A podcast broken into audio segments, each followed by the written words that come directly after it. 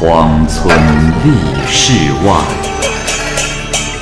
孤灯笑蓬莱。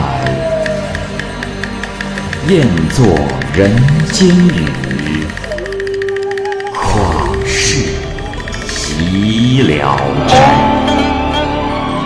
鬼怪胡银娥，休当孤望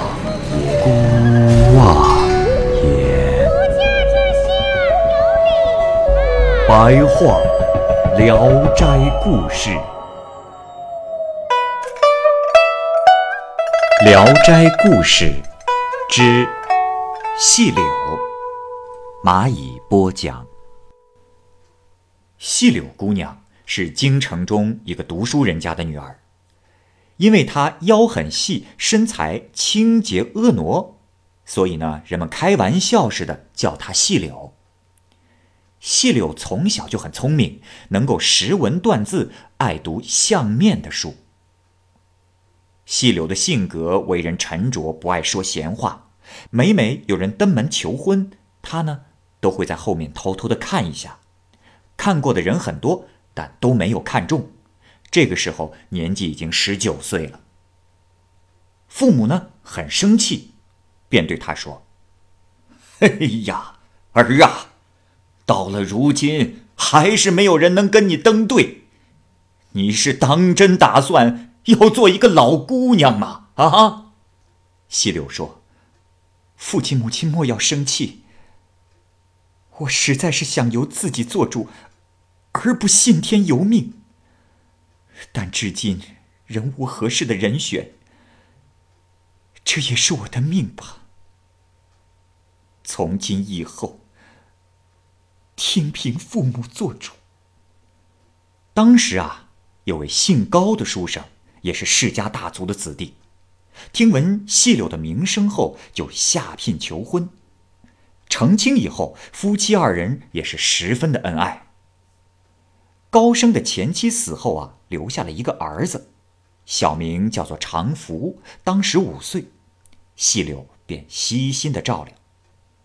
细柳有时回娘家，长福就大哭着要一起回去，怎么哄都不听。一年后，细柳产下一子，取名叫长护。高升问长护的含义，细柳就说：“啊，相公。”没别的意思，只是希望他永远在咱们身边罢了。细柳呢，并不擅长做针线活但是对于田地的位置、租税的多少，都按账本查问，唯恐啊知道的不够详细。时间长了，他对高升说：“相公，家中细木就交由我打理吧。啊，只是不知我能不能当好这个家。”高升就按照他所说的办了。大半年过去了，家中的事情一样都没有耽误。高升夸他非常能干。有一天，高升到邻村去吃酒，恰巧有催讨赋税的人来，敲门大骂。细柳呢，让仆人好言相劝，他们也不走，只好催促仆童将高升叫了回来。催税的人走了以后，高升笑着说。娘子，今天知道了吧？聪明的女人也不如个傻男人啊！细柳听了却哭泣，高升吓得连忙拉着他的手相劝，细柳仍是闷闷不乐。高升不忍让家务事劳累细柳，仍想自己主持，可是细柳不肯，每天仍然辛勤主持，头一年就把第二年的租税准备好了。因此，一年里头没有一个催租的人来敲门。又用这个办法来计算衣食花费，因此吃穿用度都宽松了。高升特别的高兴，就和细柳开玩笑着说：“啊，哈哈哈！哎呀，我是何等的福气，能娶到你为娘子！细柳啊，细柳，你是何等的细呀，眉毛细，腰细，脚细。”心思细密，审心如意呀！啊，哈哈哈哈哈！细柳回答说：“夫君莫夸了。其实，高郎实在是高啊，品德高，志气高，文字高。哎，只是，但愿寿更高。这时，村里有人卖一口很好的棺材，细柳不惜借钱高价买下。高升认为并不急着用，便不让买。可是细柳始终不听，棺材就这么存了一年多。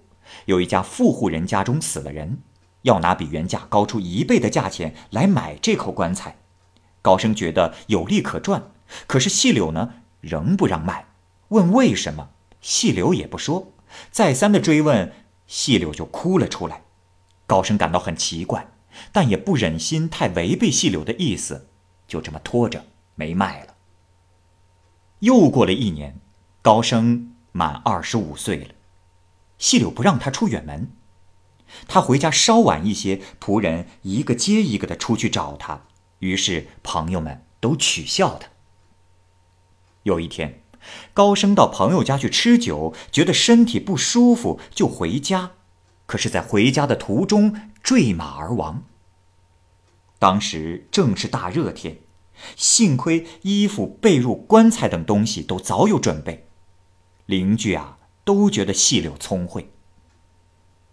高升前妻所生的大儿子长福十岁的时候开始学习做文章，可是父亲死了以后，他便开始懒散而不读书，经常跑出去和放牛羊的孩子玩耍。即使用鞭子打他，他依然是顽皮的不听话。细柳呢也无可奈何，把他叫回来，告诉他说：“唉，儿啊，你既然不愿意读书，为娘的又怎能强迫你呢？但贫困的人家里不能养闲散的人，你可更衣，和仆人们一块去干活，否则为娘的要是抽打你。”你可不要后悔啊！于是就给常福穿上了破衣服，让他去放猪。回来以后，自己拿个粗碗和仆人同吃。过了几天，常福觉得这样过日子太苦了，便哭着跪在院子里说：“仍愿意读书。”细柳背身不听，常福也没有办法，只好哭着出去放猪了。秋天就快要过去了。常福的衣架上没有衣服，脚上没有鞋子，冷雨打在他的身上，他只好缩着头，就像个乞丐一样。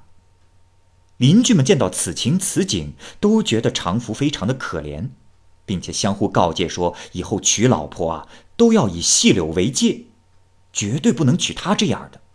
对他的非议越来越大。细柳呢，也听到了这样的说法，但是毫不在意。慢慢的，常福无法忍受这样的劳苦，弃珠而逃。细柳呢，也就听之任之，不去追问。就这么过了几个月，常福被逼得无处讨饭，骨瘦如柴，却不敢回自己的家，于是去哀求邻居的老太太，告诉细柳。细柳说：“哎，他如果能挨一百棍子。”倒也可以回来见我，否则还是走吧。常福一听这话，立即跑回家，痛哭着说：“愿意挨打。”细柳问：“儿啊，今天你可真的知道悔改了吗？”常福说：“母亲，我愿意悔改。”细柳说：“既然悔改了，为娘的就不打了。只要你老实放猪。若要再犯，为娘的可真不饶你呀！”常福大哭着说：“娘，孩儿，孩儿想读书，孩儿愿意用一百棍换来读书的机会。”细柳起先不答应，邻居的老太太一个劲儿的说情，这才答应了，就让他更衣沐浴，和弟弟常护一起去跟老师读书。常福从此勤奋读书，与以往大不相同。三年后，考中秀才。杨忠诚看到了他的文章，很是赏识，便器重于他，让他当丙生，每月发给他丙银，资助他读书。而弟弟常护呢，却很笨，读了几年书了，还不会写自己的姓名。细柳呢，就让他弃学务农，可他呢，却十分的懒散，吃不了苦。细柳发怒着说：“逆子，士农工商。”各有本身的职业，你既不能读书，又不能种田，难道等着辗转沟壑、挨饿而死吗？立即打了他一顿，从此叫他率领仆人一起种田。只要有一天起得晚了，细柳就立即将他痛骂一顿。而衣服饮食，母亲都把最好的给了哥哥常福。常护心中自是不服气。每日农活干完，母亲呢出钱让常护去学做买卖。常护啊常嫖赌，钱财刚到手里就散尽了，还撒谎说被强盗偷了，或怨运气不好来欺骗母亲。细柳知道此事后，便把常护打了个半死。哥哥常福呢就一直跪在地上求饶，愿替弟弟挨打。细柳这才怒气消了。从此以后，只要常护一出门，细柳便派人悄悄的打探。常护的行为呢，倒是稍稍有了些收敛，却并不是出自于真心本意。这一天，常护向母亲请求，想跟商人去洛阳一趟，说是做买卖，实际上呢是想借此机会不受约束的出门远游。但是心中实在是惴惴不安，唯恐母亲不答应他的请求。细柳听后呢，也没有疑心，立即拿出了三十两碎银子为他做出行的准备。后来呢，又将一锭金子给了他，说：“儿啊，这是你爷爷当官时留下来的，万不可花掉，可压在箱底，以备不时之需。”况且，你是初次出门学做买卖，为娘的也不奢望你能得到丰厚的报酬，只要不赔掉这三十两本钱就够了。临行前，细柳又再嘱咐了一遍。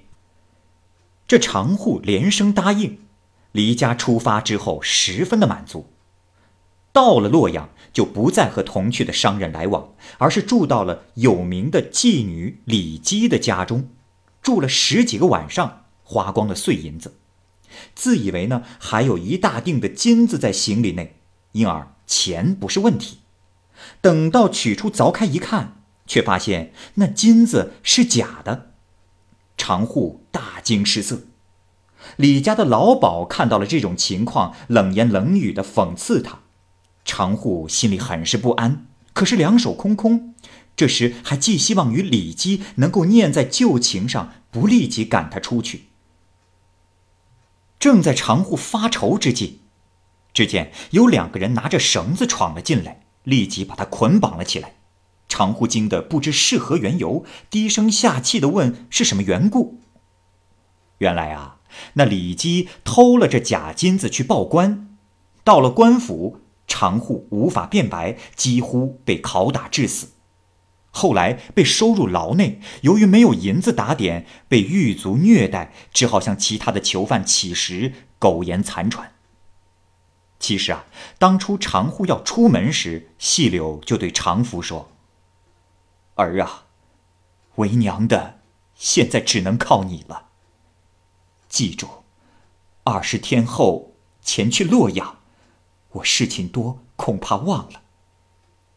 常福问母亲说：“这话是什么意思？”细柳黯然伤神，常福也不敢再问，就退了出来。过了二十天，常福去问母亲，细柳叹着气说：“哎呀，儿啊，你弟弟如此的放荡，就像你当年逃学一个模样。”我如果不冒着恶名，你哪儿来的今天？人们都说我狠心，可我以泪洗面时，人们又如何知道？说着，掉下泪来。常福恭敬的在旁细听，细柳哭完后才说：“啊，儿啊，你弟弟游荡之心不死，所以给了他假金子，让他遭受挫折。想来，现在他已经被关到了监狱里。杨忠诚对你很器重，儿啊，你去求求杨忠诚，看看。”他能不能把你弟弟从死难中救出来？我这么做，实是为了让长户有反省之意呀。于是常福立即出发，到了洛阳。这个时候，弟弟已经被捕三天了。当他到狱中看见长户时，长户已经气息微弱，蓬头垢面的像个鬼。见到了哥哥，哭得抬不起头来。常福看到此情此景也哭了。当时常福很受杨忠诚的宠信，所以远近都知道他的名字。县令知道他是常户的哥哥时，立即放了常户。常户到了家里，怕母亲发怒，跪立在母亲面前。母亲看了他一眼，说：“逆子，你的愿望可都达到了吧？”常户流着泪不敢出声，常福也一同跪下，母亲这才责备他们一起起来。从此以后，常护痛改前非，家中的各种事情全勤快认真的完成，即使偶尔有些怠惰，母亲呢也不再斥责追问。过了几个月，母亲也不再和他谈做买卖的事。他想请求母亲让他出去经商，可是不敢说，只好把事情告诉了哥哥。哥哥将想法告诉母亲后，母亲很高兴，并尽力借款交给了常户。半年之后，常户就赚了一倍的钱。这一年，常福中了举人，三年后中了进士，而常户经商也赚了数万元。县里有到洛阳去的人说，见到常福家的老太太，年纪四十了，还如同三十岁。虽然家境殷实，然而衣着朴素，和普通人一样。